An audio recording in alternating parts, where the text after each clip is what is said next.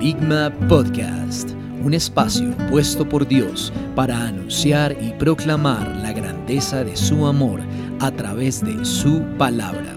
Bienvenidos.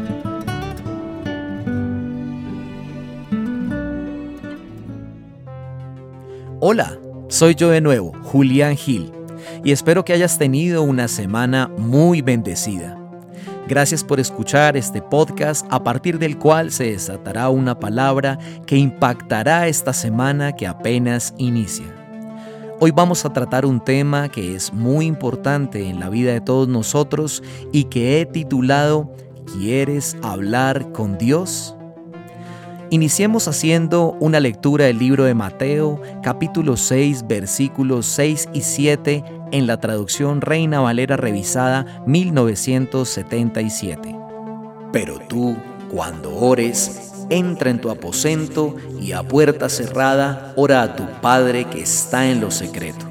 Y tu Padre que te ve en lo secreto te lo recompensará en público y cuando estéis orando, no parloteéis sin medida como los gentiles, que piensan que serán oídos por su mucha palabrería. En primer lugar, la palabra de Dios nos recuerda la manera en que Jesús nos enseñó a orar, entendiendo la palabra orar como aquella conversación que tenemos con nuestro amado Padre Celestial y a partir de la cual perseguimos un propósito, bien sea agradecerle o presentar ante Él un clamor o una súplica específicos. La palabra sugiere un lugar y una manera para orar, pues indica que debe hacerse entrando al aposento a puerta cerrada. O tomando la traducción del texto bíblico en la nueva versión internacional, la oración debe realizarse entrando en el cuarto, a puerta cerrada para ser presentada a nuestro Padre que está en lo secreto.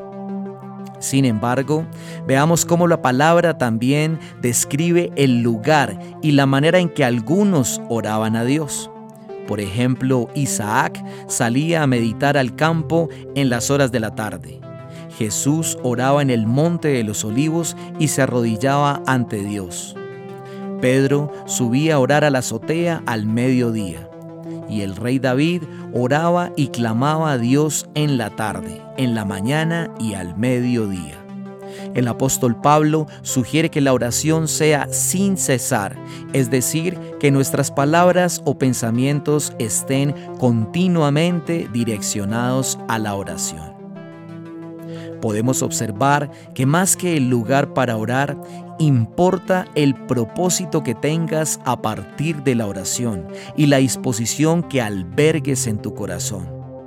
De hecho, la palabra señala que al orar a nuestro Padre con total intimidad, Él recompensará en público. Otro aspecto que menciona el texto de Mateo es que al hacer la oración no se debe hablar por hablar, utilizando mucha palabrería para intentar ser escuchados, ya que de lo que se trata es que la oración sea genuina, en el espíritu y no sea hecha con la intención de impresionar a los demás, sino de agradar el corazón de Dios, de compartir tiempo a solas con Él, de sentir el gozo de su presencia y disfrutar de una conversación que fortalezca nuestra relación con Él, alegre su corazón y lo enaltezca. ¿Te has fijado la manera tan sincera y especial como oran los niños?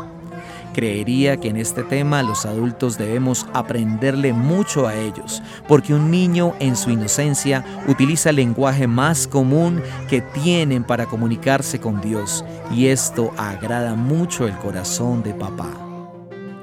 Amado Padre Celestial, en este día te pido que nos bendigas y permitas que en las oraciones que hagamos en esta semana seamos conscientes de la manera como tú nos has enseñado a orar, para que las palabras que pongas en nuestra boca reflejen el carácter tuyo, Señor, para que al hacer nuestra oración podamos hablar contigo y también escuchemos tu voz. Gracias Señor, te alabamos, te bendecimos y te glorificamos por siempre. Amén y amén. Te deseo una excelente semana y espero que este podcast haya sido de mucha bendición para tu vida. Dios te bendiga.